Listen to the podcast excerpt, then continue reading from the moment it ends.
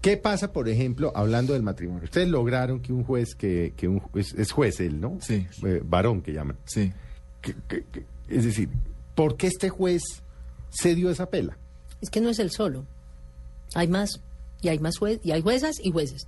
Sí. O sea, no tenemos una estadística todavía, ¿no? De cuántos, No. cuántos matrimonios como tal se han dado en el país. No. No. Nosotros conocemos 10 por ahí, pero... Ah, pero ya vamos en 10. Sí, que se sí, sí, conozcan. sí, sí, sí, sí. Pero porque no se conoce una estadística. Porque no todos pasan por... por, por- porque primero no Colombia todos, no los lleva a todos. ni todos son activistas. Ni a entonces- todos les importa. Claro. Entonces nosotros estuvimos tratando de conseguir algunos que dijeron, no, nosotros queremos mantener el anonimato. No, Sí. no, no, Claro. no, no, no nos interesa. Y es perfectamente válido. No nos interesa promocionar nuestro rollo. Y así como están las cosas, de verdad es que uno de activista es que a veces se pasa, porque de verdad es muy desgastante emocionalmente. Sí. Usted imagínese que, que un, un X, un tercero que no tiene nada que ver, un aparecido literal, venga y le diga que usted no está enamorado de esa persona o que sí está enamorado pero que no tiene los mismos derechos y que pretenda, pretendan, porque es que además lo están haciendo, aparecerse en la notaría o en, perdón, en el juzgado, aparecerse en el juzgado a, a pedir la palabra, yo necesito, o sea, ustedes se imaginan O sea, que un, cualquier sapo. cualquier Sí. sapo. Sí, cualquier sapo se mete en la relación de uno. Literalmente. Ok. Ah. El día de la ceremonia, eso es- nos ha pasado en varios despachos. pasado, sí. Entonces, obviamente, la gente no quiere, y es que es lógico. Ustedes imagínense que los que, lo que, los que se quieran casar, marido y una mujer. fundación que llama- Una Ah, fundación sí, de sí. Una papel. fundación unipersonal. Este además. señor estuvo hablando con nosotros y no, no entendimos muy bien, era fundación de qué o qué era. No, y hacía. además, Él a es mí, el, él es Le- el representante. Le el sugerimos vínculos es- con el procurador Sí. y, lo- y los negó. claro, es una fundación que tiene un mes y medio de existencia, un mes y medio de existencia. O sea, se, se, se fundó para joder. se fundó Sí, para joder sí. y que además a mí siempre, a mí eso, la noticia de que llevaban mes y medio de existencia me cuestiona mucho porque yo vi en la Plaza de Bolívar esta parafernalia inmensa que, hice- que, que desplazaron o que, que desplegaron en el en, cuando los debates de matrimonio igualitario había camisetas, pendones, refrigerios, eh, música, eh, amplificación, sí equipos musicales, Sí, etcétera. bien. Y esta fundación lleva mes y medio de existencia, entonces ¿de dónde sale la plata Sí, y cómo raro. la están? Es muy raro, es muy raro. Yo creo que les están pagando y deben estar pagándoles muy bien por, por arruinarle show un momento especial a, a las parejas A que las están parejas. enamoradas y se quieren casar. Yo tengo una pregunta. Yo tengo entendido que ustedes tuvieron como. O sea, solicitaron el matrimonio, se los negaron aquí en Bogotá y también por eso viajaron. Sí, ¿O me a, equivoco? a- a nuestro, en nuestro, en nuestra solicitud de matrimonio, la primer, el primer juez, lo digo así porque los abogados entienden, declaró, lo- de- reconoció lo que era y se declaró un incompetente. Es y decir, entonces dijo que no podía resolver el tema. que él no era competente Que él no para era competente. realizar matrimonios Por eso es un eh, incompetente. de parejas del mismo sexo. Sí. Ok. Sí, se declaró incompetente. Correcto. Y entonces lo que hicimos pues fue irnos a, a otro lado, volverlo a presentar en otros juzgados. ¿Qué pasó con otras solicitudes? Y en la medida en que se han ido como encontrando jueces que de verdad saben de derecho, eh, pues la- las, las- lo que hacen es lo que estaba diciendo Manuel Manuel hace un rato, aplican la sentencia y la interpretación de la sentencia de manera integral. Porque es que lo que está ocurriendo es, yo creo que mucho, muy desafortunado rezago de esa interpretación bíblica por versículos, Sí, que que cogen es- el versículo que les sirve y lo sí. demás lo dejan. Sí. Lo mismo están haciendo con la sentencia. Cogen la frase que les sirve y lo demás lo dejan y no hacen una interpretación integral y literal, eh, sino literal de lo que dice la Corte A ver, Constitucional. Manuel, ¿cuáles son los fundamentos que está utilizando la gente de la Procuraduría para interponer una tutela? Porque ¿cuál es el derecho fundamental que se le está violando No, a un funcionario de la Procuraduría? Eso o sea, explíquenos Sí. brevemente mm, Sí. la tutela para qué sirve, en, en términos generales. En términos generales, es la vía más fácil para proteger un derecho fundamental ¿Que está en peligro o, o- o que se vulneró? o que se vulneró. Y entonces, ¿cómo se puede meter un procurador No a presentar una tutela? No entendemos. De hecho, por eso es ¿Y que... ¿Cómo se acepta una tutela? Porque ya hubo una, una ¿no? El- Pues Sí, se se claro, se acepta, se acepta sin fundamento. Es decir, si ustedes ven la sentencia, pues el juez parte de la base de que ahí sí hay un derecho fundamental, Pero pero, ¿cuál es el no lo derecho explica. fundamental vulnerado? Pa- o sea, ¿cómo puede el matrimonio entre Elizabeth y Claudia Violar vulnerarle un un derecho, derecho. fundamental a un A la Procuraduría o al Sí, señor además, de familia y o a no la sociedad. Sí. ¿Cómo? Sí, No, no. no, no hay explicación. Digamos, si ustedes miran la, la demanda y la sentencia, la excusa que utilizan es que se vulneró el debido proceso. Mm. pero no dicen por qué. O sea, dicen se vulneró el debido proceso, es decir, la defensa que tiene la, la Procuraduría del Interés General en el proceso de matrimonio de Elizabeth y otros matrimonios, pero no dicen, bueno, y es que no los dejaron hablar, porque sí hablaron siempre. O sea, les violaron supuestamente el debido proceso, pero participaron en todo el trámite, metieron todos los recursos que quisieron, hicieron todas las obstaculizaciones que pudieron, ¿sí? Y el juez eh, parte de la base que la Procuraduría sí tiene ahí un interés, que no sabemos cuál es, y dice que se violó el debido proceso porque a ese juez le parece que no hay matrimonio entre parejas del mismo sexo. Entonces, realmente Es hay un uso... una- es una locura, es un abuso del derecho. Hay un abuso Es del un derecho abuso. y en parte por eso se presentó una denuncia penal contra ese procurador judicial Gustavo Trujillo, Sí. porque realmente acá están utilizando la tutela para lo que no fue creada, ¿no? Y abusando de ese derecho de acción que tienen ellos. Pero más allá de eso, hay una decisión de un juez que no tiene en cuenta el que hay que siempre velar es por un derecho fundamental y no por una interpretación. En este caso de este juez, que, que, mm, ¿qué efectos tuvo la tutela de este juez? Pues todavía ninguno, porque las sentencias de la semana pasada... ¿Y qué dice la sentencia? La sentencia ordena que se inadmita la solicitud de trámite de matrimonio para que se estudie de nuevo esa solicitud y se le dé un Ah, contrato. pero este era un matrimonio no realizado. Ya estuvo. Ya realizado, consumado. sí. Yo más o menos Sí, sé sí, sí. derecho, No, es que es absurdo. confundido. Ellos se casaron ya. Ellos se casaron un juez de la República dijo matrimonio. Sí. Los Aparece casaron el y como procurador. matrimonio. como matrimonio. Aparece el procurador. Y luego de que está Y una tutela. presenta una tutela. Y un juez de la República dice, Les violaron el debido proceso a la Procuraduría. por lo tanto, ¿y qué efectos tiene esa tutela sobre un matrimonio ya celebrado? Eso es lo que no sabemos y precisamente por eso se impugnó para que sea el Tribunal de Bogotá y en última instancia la Corte Constitucional la que aclaren eso. O sea, un matrimonio que ya está consumado, que solamente puede ser anulado por los jueces de familia y con unas causales muy limitadas. Sí, pues las que consagra el código. Ah, exacto. sí, el- eh, ¿Cómo se puede entonces dejar sin efecto por un juez de tutela? Y más aún si no hay fundamento. Es, es ¿no? como si yo mañana decido que el matrimonio entre Pedro y Juan me vulnera a mí un derecho y Exacto. voy y digo, no, ¿por qué? No, porque me lo vulnera.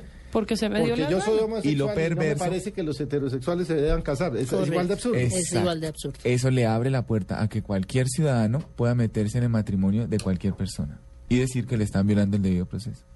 Que le están vulnerando los derechos. No, Sí. pero- Por vía de tutela. O sea, pero es entonces- absurdo. Bueno, pero entonces aquí lo que estamos es sobre lo que ya preveíamos, Elizabeth Manuel, hace mucho tiempo, y es Sí. que se iba a generar un caos. Sí. Sí. Por culpa fundamentalmente de un Congreso cobarde que no quiso legislar sobre el tema. Tal cual. De, un de un Congreso absolutamente incapaz. Que no, no quiso legislar sobre el tema. Sí. Sí. Pero entonces vuelven y ponen ahora, si esta tutela llegara a revisión, otra vez a la Corte Constitucional a legislar sobre un tema que sobre el cual tampoco debería legislar porque él ya dijo nosotros no legislamos. Exacto. Y entonces ¿cuándo es que las parejas del mismo sexo van a tener aquí seguridad jurídica? Nunca. Hasta ahora no sabemos. Hasta ahora no sabemos, pero vamos a seguir.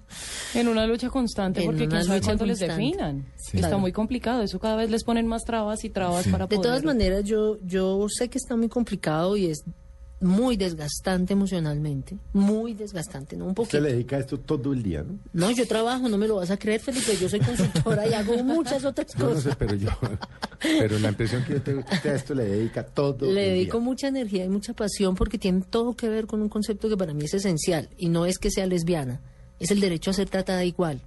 Es que es un tema de principios. Es un tema de principios, entonces le dedico realmente mucho tiempo y mucha energía, pero no, yo trabajo en otras cosas y estoy, pero me las arreglo para estar muy, muy metida. Aparte de todo, aparte, pues está cruzado por una cosa personal importante y es que es mi matrimonio con Claudia el que está sobre la mesa y es esto lo que se está cuestionando y en ese sentido, obviamente, tengo un profundo compromiso, no solo el que tengo como activista con la causa en general, sino un compromiso personal muy, muy profundo, porque de lo que sí, lo que sí no voy a, a- en lo que sí no transijo en la vida, es en que me traten como si fuera menos. No, eh, de segunda. Correcto. No, en eso no. y es que no eso no está bien. Por supuesto que no.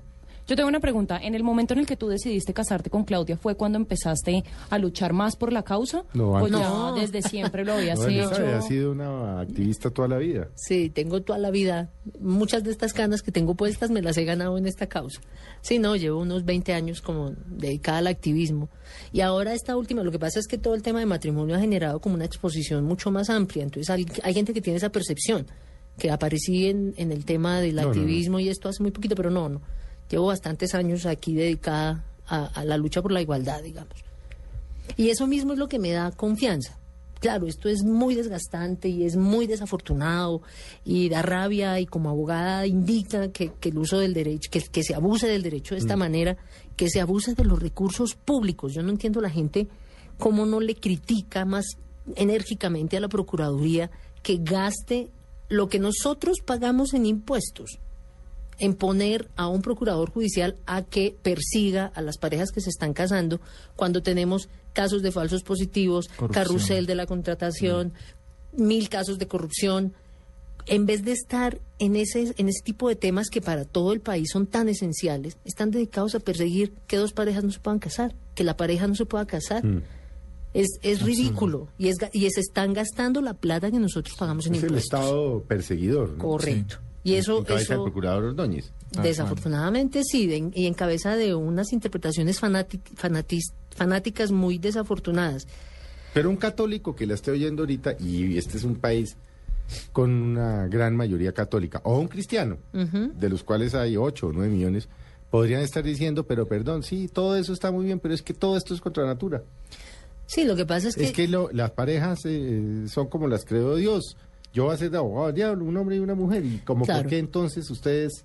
Es- primero tengo que aclarar una cosa, Sí. y es que estoy absolutamente convencida de que es más la gente que está a favor del tema del matrimonio que los que están en contra. Sí.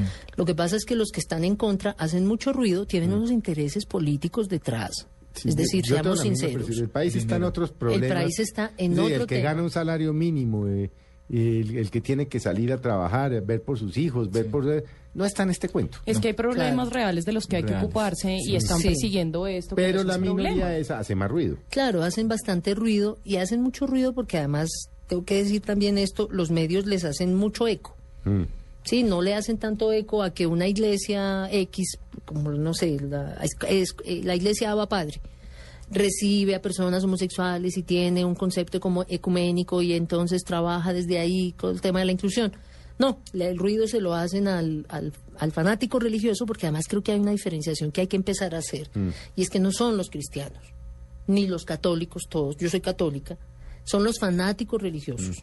Hay ahí una, un- una diferencia. No es el hecho de que sea católico o que sea cristiano, es la gente que tiene un fanatismo que les lleva a creer que lo que dicen es lo único que tiene sentido, La verdad revelada. la verdad revelada, que hacen unas lecturas, vuelvo y repito, parcializadas de la Biblia, o sea, entonces empiezan con que, eh, no sé, lo de un hombre y una mujer, pero se les olvida no juzguéis y no, juzgue- no seréis juzgados, amar al otro como, am- como a ti mismo, etcétera, etcétera. Eso, eso todo lo dejan a un lado, todos somos hijos Sí, de Dios, sí. no La se mueve cristiana. no se mueve la hoja de un árbol sin la voluntad de Dios, entonces suponen que nosotros nos, nos hacemos gays y lesbianas por fregar, como por molestarles la vida y como por, por mirar, pues no teníamos nada más que hacer y entonces fuimos... Como no. si fuera fácil. Sí, como si fuera fácil. Y no, no, nosotros somos lo que, y, y hablo en términos, de, vuelvo y digo, católica que soy, somos lo que Dios hizo de nosotras y de nosotros.